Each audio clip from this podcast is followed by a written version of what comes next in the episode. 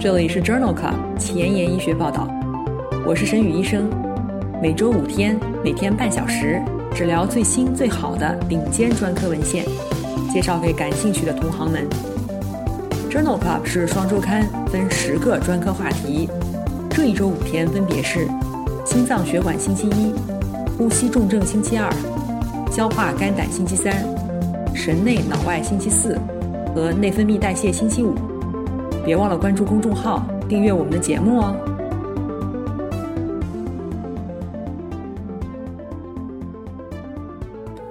今日头条：一，FDA 批准前列环素通路激动剂治疗间质性肺炎相关的肺动脉高压。二，JAMA，常规使用抗生素不改善特发性肺纤维化患者的预后。三，Lancet。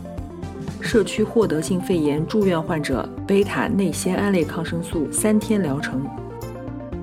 四，BMJ，呼吸道感染延迟抗生素处方的策略。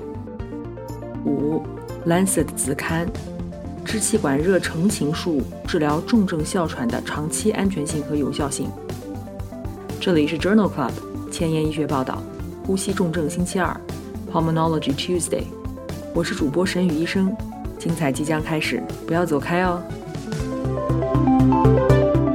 今天的新药研发，我们来聊一聊曲前列尼尔。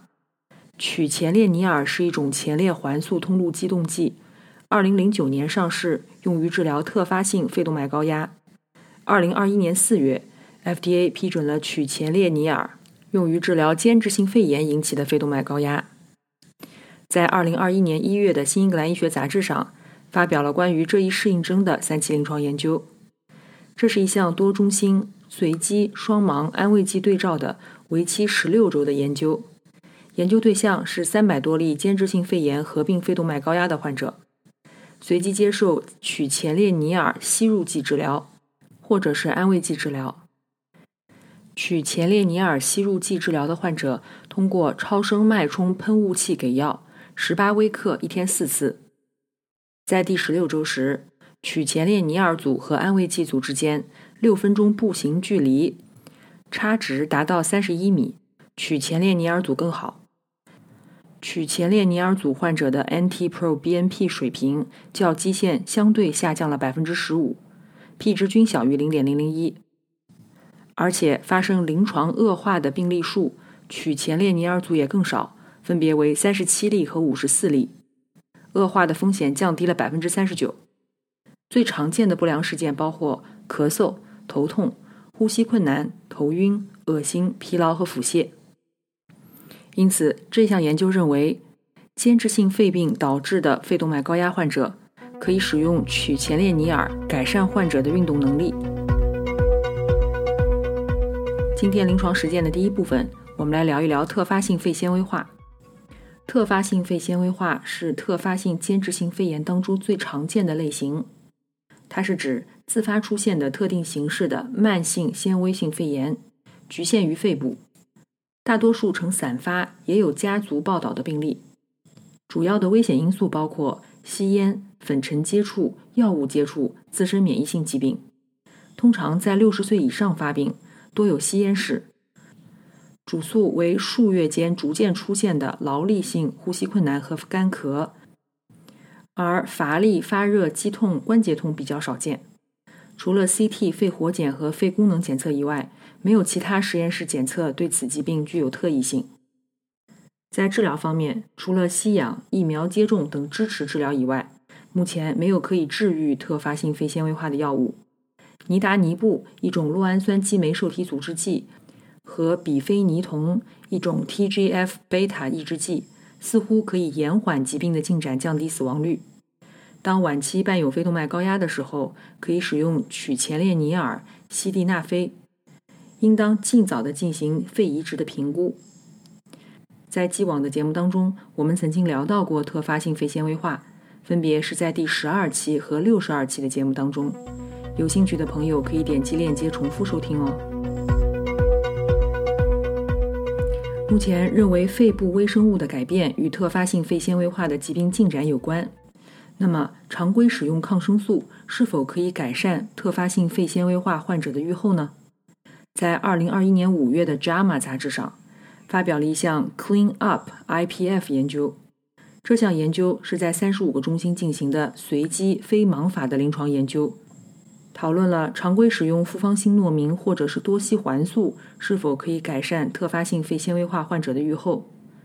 研究共招募了500多例40岁以上的患者。随机接受常规治疗联合抗生素，或者是常规治疗。患者平均年龄七十一岁，约有百分之二十三为女性。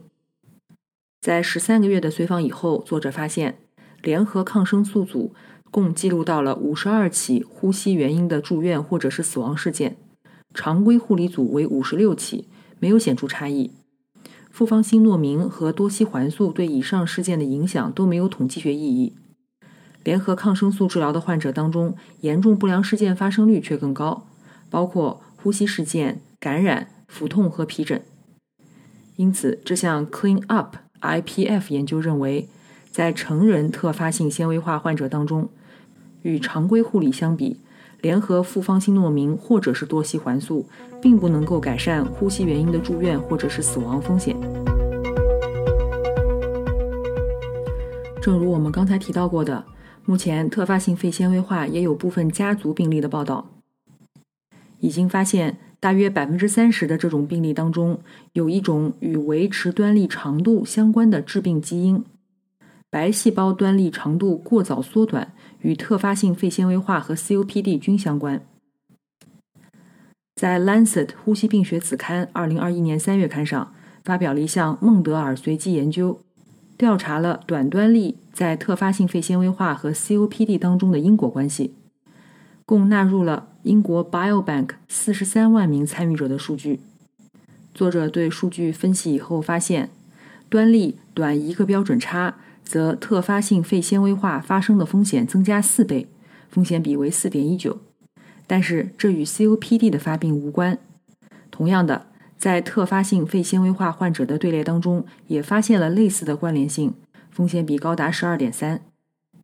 因此，作者认为，细胞衰老被认为是特发性肺纤维化和 COPD 的诱因，短端粒可能是特发性肺纤维化的一个发病因素，这与 COPD 的发病机制是不同的，应当对于改善端粒长度的疗法进行研究。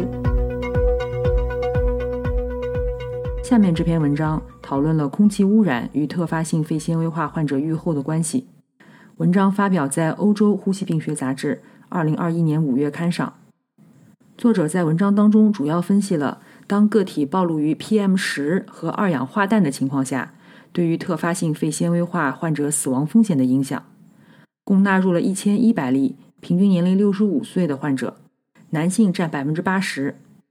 使用全国范围内的预测模型，估计了患者居住地的 PM 十和二氧化氮浓度。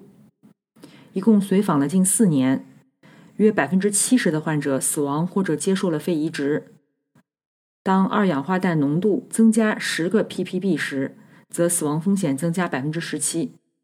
结合年龄和性别进行分层以后，二氧化氮浓度与老年男性的死亡风险有更强烈的相关性。风险比为一点三，因此作者认为二氧化氮暴露增加可能会增加特发性肺纤维化患者的死亡风险，特别是老年男性。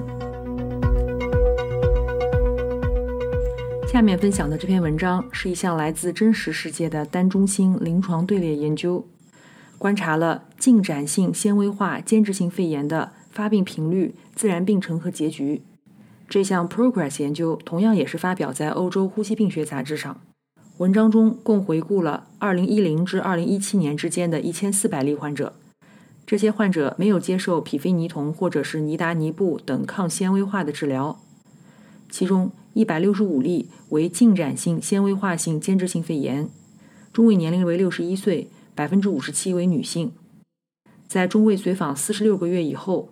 这些患者的用力肺活量平均年下降一百三十六毫升，三年的总生存率为百分之八十三，五年的总生存率为百分之七十二。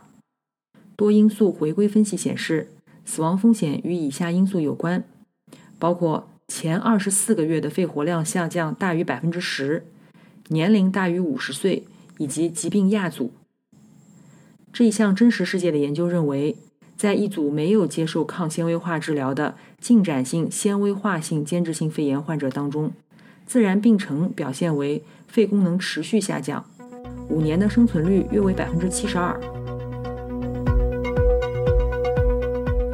今天分享的最后一篇文章，我们来讨论一种新药——莱瑞祖单抗。莱瑞祖单抗是一种在研的治疗哮喘的靶向白介素十三的单克隆抗体，在欧洲呼吸病学杂志二零二一年二月刊上发表了一项莱瑞祖单抗的随机安慰剂对照的二期临床研究，用于治疗肺纤维化。研究针对的人群为四十岁以上，用力肺活量百分之四十到百分之百之间，一氧化碳扩散容积百分之二十五到百分之九十的患者共五百人。根据既往是否接受过治疗，分为 A 队列和 B 队列。A 队列的患者接受莱瑞组单抗或者安慰剂，B 队列的患者接受莱瑞组单抗联合匹非尼酮或者是匹非尼酮单药治疗。从患者的用力肺活量年化下降比例看，既往未接受过治疗的 A 队列患者当中，两个治疗组之间没有显著差异。B 队列两个治疗组当中也没有显著差异。尽管莱瑞组单抗有药效学活性的证据，但是单独使用莱瑞组单抗或者是与比非尼酮联合使用，都没有进一步的改善用力肺活量的下降幅度。因此，作者认为阻断白介素十三可能不足以使特发性肺纤维化患者的肺功能得到改善。工作太忙，时间碎片化。每天半小时听我的播客，获取最新最好的临床研究。深感公众号内容太多太杂，质量参差不齐吗？每周五天看我的微信公众号，获取最好最新的临床研究。Journal Club 前沿医学报道，拉近科研和临床的距离。今天临床实践的第二部分，我们来聊一聊社区获得性肺炎。社区获得性肺炎最常见的病原体包括呼吸道病毒、典型细菌，比如肺炎链球菌、流感嗜血杆菌、卡他莫拉菌，和非典型细菌，比如军团菌、肺炎支原体、肺炎衣原体。假单胞菌属和耐甲氧西林的金黄色葡萄球菌并不常见，主要发生于有特定危险因素的患者。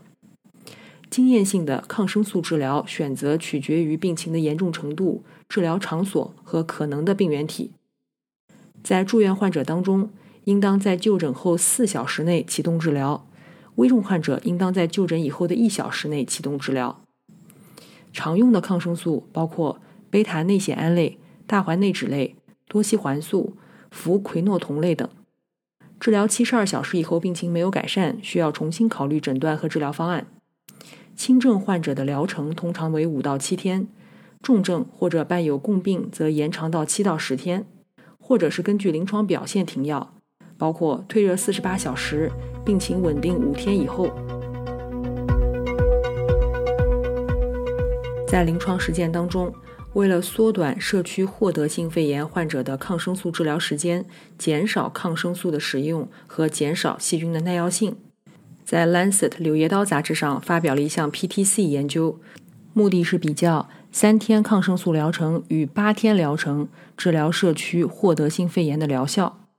这是一项多中心双盲随机安慰剂对照的研究，招募了中重症的社区获得性肺炎非 ICU 住院患者共三百一十人，平均年龄七十三岁，百分之四十一为女性。在给予贝塔内酰胺类抗生素治疗三天以后。病情稳定，则随机被分入继续治疗组和安慰剂治疗组。继续治疗组的患者继续给予阿莫西林一克、克拉维酸钾一百二十五克 TID 五天。作者发现，在意向治疗人群当中，三天疗程组百分之七十七的患者在第十五天治愈；八天治疗组百分之六十八的患者在第十五天治愈。组间差异具有非劣效性。按方案分析以后，两组十五天的治愈率分别为百分之七十八和百分之六十八，差异也没有统计学意义。治疗组的不良事件发生率相似，分别为百分之十四和百分之十九。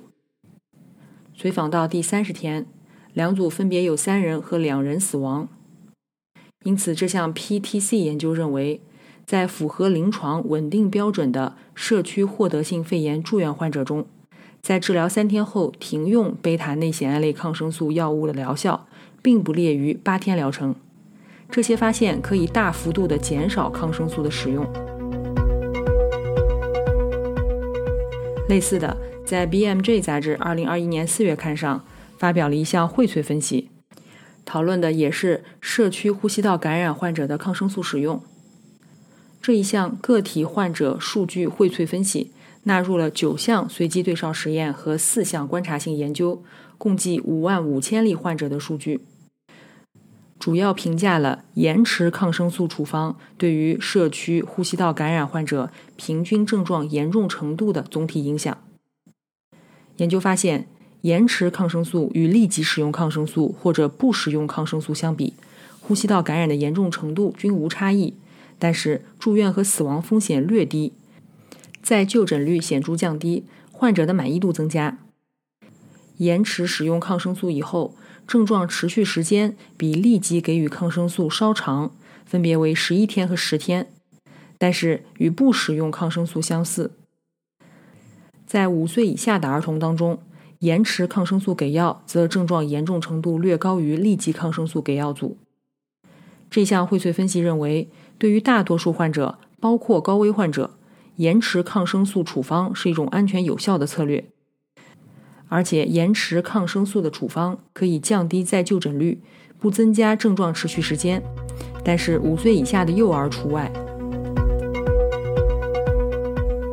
今天分享的最后一篇文章，讨论的是欧洲社区老年人呼吸道合胞病毒感染的风险。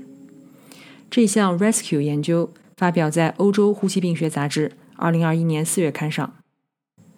这是一项国际前瞻性的观察性队列研究，招募了四千多例参与者，他们都是六十岁以上的社区老人，绝大多数是独立在家中生活。研究分析了二零一七和二零一八年的流行季呼吸道合胞病毒感染的发生率，分别为百分之四点二和百分之七点二。合胞病毒的感染并不影响老年人的体质或者是心肺状态，没有患者因为呼吸道合胞病毒感染而死亡或者住院。感染以后持续时间平均为十九天，只有不到三分之一的患者最终就诊。因此，这项观察性的研究认为，呼吸道合胞病毒在社区老年人当中流行，但是很少引起严重的后果。今天的前沿医学，我们来聊一聊支气管热成型术。我们曾经在第二期呼吸重症星期二节目当中介绍过支气管热成型术，这是一种治疗重度哮喘的手段，经由纤维光学支气管镜导入特制的导管，然后利用该导管对于支气管壁加热，以削弱支气管平滑肌的收缩力，减轻气道平滑肌的增生。该操作通常需要在中度镇静下进行三次支气管镜下操作，每次间隔三周。主要针对的人群是治疗吸入性糖皮质激素和拉巴控制不佳的重症哮喘患者。但是这项操作有风险，其长期疗效仍有一定的争议。在二零二一年五月的《Lancet 呼吸病学》子刊上，发表了一项 BT 十 Plus 研究的十年随访结果。讨论的就是支气管热成型术治疗重症哮喘的长期安全性和有效性。这是一项国际多中心的随访研究，纳入了之前参加 Air、Risa and Air Two 研究的共四百多例参与者。他们在接受了支气管热成型术治疗以后，接受了十年以上的随访。作者发现，接受支气管热成型术治疗的患者，病情严重恶化的比例。一年是百分之二十四，五年为百分之二十二，十年为百分之二十五。在一年、五年、十年的时候，患者的生活质量和肺活检检测值相似。在中位随访十二年以后，Air Two 研究当中接受手术治疗的七十九名参与者接受了肺部 CT 扫描，基线时没有支气管扩张的患者，只有百分之七在治疗以后出现了支气管扩张。因此，这一项长达十年的随访研究认为，支气管热成形术的疗效可以持续超过十年，并且具有可接受的安全性。因此，支气管热成形术是药物无法控制的哮喘患者长期的治疗选择。今天的 COVID-19 板块，我们来聊一聊 COVID-19 重症患者肺移植以后的早期结果。这篇文章发表在《Lancet》柳叶刀杂志呼吸病学子刊2021年5月刊上。肺移植是中末期肺病患者一种挽救生命的方法。但是很少用于感染原因引起的急性呼吸窘迫综合征。这一项来自四个国家的病例系列报道，描述了一组来自美国、意大利、奥地利和印度的十二例 COVID-19 重症患者肺移植以后的早期预后。这些患者中位年龄四十八岁，有三例为女性。所有患者在移植以前 CT 均提示严重的肺损伤，而且。经过了长时间的机械通气和 ECMO 治疗以后，也没有改善。所有病例在肺移植当中都观察到了严重的胸膜粘连、肺门淋巴结异常。肺移植的病理表现以肺纤维化为特征，广泛的持续的急性肺损伤。在移植以后，没有观察到 COVID-19 的复发。所有患者都能够脱离器官支持，短期生存率与非 COVID-19 患者相似。因此，这一项病例系列报道认为，肺移植是一些严重的 COVID-19 相关 ARDS 患者的唯一生存选择。在精心挑选的患者当中，该手术可以成功完成，而且早期预后良好。今天的节目就聊到这里。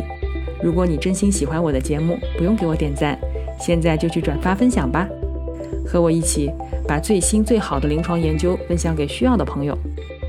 明天是消化肝胆星期三，精彩继续，不见不散哦。